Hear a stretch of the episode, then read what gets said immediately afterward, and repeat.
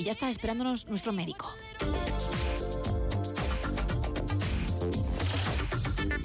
Nuestro doctor de cabecera, Joaquín Álvarez Gregori, muy buenas noches. Buenas noches otra vez, Gema, y a todos nuestros oyentes. Hoy vamos a hablar de un tema que es muy frecuente y que muchas, especialmente de nuestras oyentes, aunque también de nuestros oyentes, eh, seguro que se identifican con lo que vamos a hablar.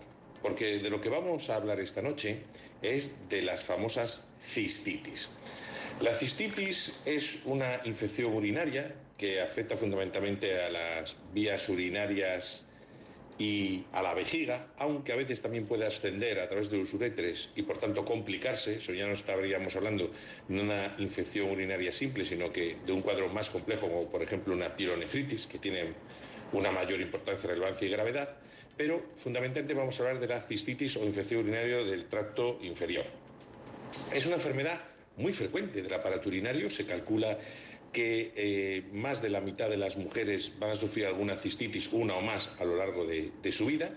Es muy frecuente, en, además en el ámbito hospitalario también es muy usual y la mayoría de las veces se debe a que hay una colonización o aumento bacteriano en la zona, aunque excepcionalmente también se puede deber a infecciones por hongos o por virus.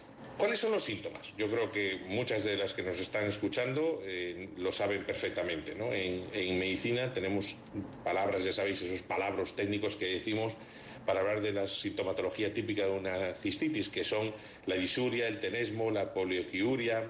Básicamente son términos médicos que son ese dolor o escozor al, hacer, al orinar que tenemos que ir a orinar muchas veces, tenemos la frecuencia mencional aumentada y además tenemos como siempre sensación de tener ganas de orinar, pero cuando vamos a orinar hacemos muy poquita cantidad y además siempre quedamos con una sensación de no haber terminado, de no haber acabado de orinar eh, completamente. En algunas ocasiones la inflamación o la irritación es tan importante que incluso puede haber algo de orina sanguinolenta, lo que llamamos hematuria, que, hay, eh, que se tiñe un poquito porque aunque es generalmente muy aparatosa porque poca cantidad de sangre puede teñir mucha cantidad de, orina. Generalmente las infecciones del tracto urinario inferior no complicadas no suelen causar o cursar con fiebre. Si eso es así, si tienen fiebre, dolor en un costado y además molestias urinarias, escalofríos, malestar, eso ya podríamos hablar, como hemos dicho antes, de una infección que, digamos, ha sobrepasado el tracto eh, urinario inferior y ha ascendido hacia los riñones y estaríamos hablando de una pilonefritis. Y se estarán preguntando, pues, ¿cuáles son las causas? Fundamentalmente es una infección bacteriana, eh, en la que muchas de las veces, casi más del 80% de las ocasiones, hay una bacteria específicamente involucrada en esta infección que es la Escherichia coli, aunque em, hay otros mm, eh, organismos también implicados, como puede ser el Proteus, la Klebsiella, el Enterobacter, la Pseudomonas, los estafilococos, pero bueno, generalmente la mayoría son eh, Escherichia como hemos dicho, y además en muchas veces en mujeres sexualmente activas pues son el 70% de las infecciones no complicadas de adulto y el 50% de las infecciones hospitalarias. Pero, estamos hablando todo el rato de mujeres, pero los varones también pueden tener cistitis. El hecho de ser varón en sí mismo y tener una infección urinaria ya per se la, convierte en infección complicada y siempre hay que tener mucho más precaución en una infección de un varón porque pueden tener repercusiones más graves. ¿Cuáles son factores predisponentes para que podamos tener una infección urinaria? Pues causas como, o, cosas como la diabetes, el embarazo, eh, cosas en niños como por ejemplo el reflujo vésico ureteral, que haya piedras, que haya habido antecedentes de litiasis o también cuadros obstructivos, ¿vale? que es un factor de riesgo bastante importante. Por eso cuando hay una persona que tiene sobre todo infecciones de repetición, pues hay que empezar a descartar otro tipo de eh, causas concomitantes que puedan favorecer la aparición de esas infecciones. Hay que diferenciar un poco entre infección aislada, infección no resuelta o infección recurriente, bien porque persiste la bacteria más frecuentemente por la infección o que tiene por lo menos dos cuadros de cistitis sintomáticas en menos de seis meses o más de tres en un año.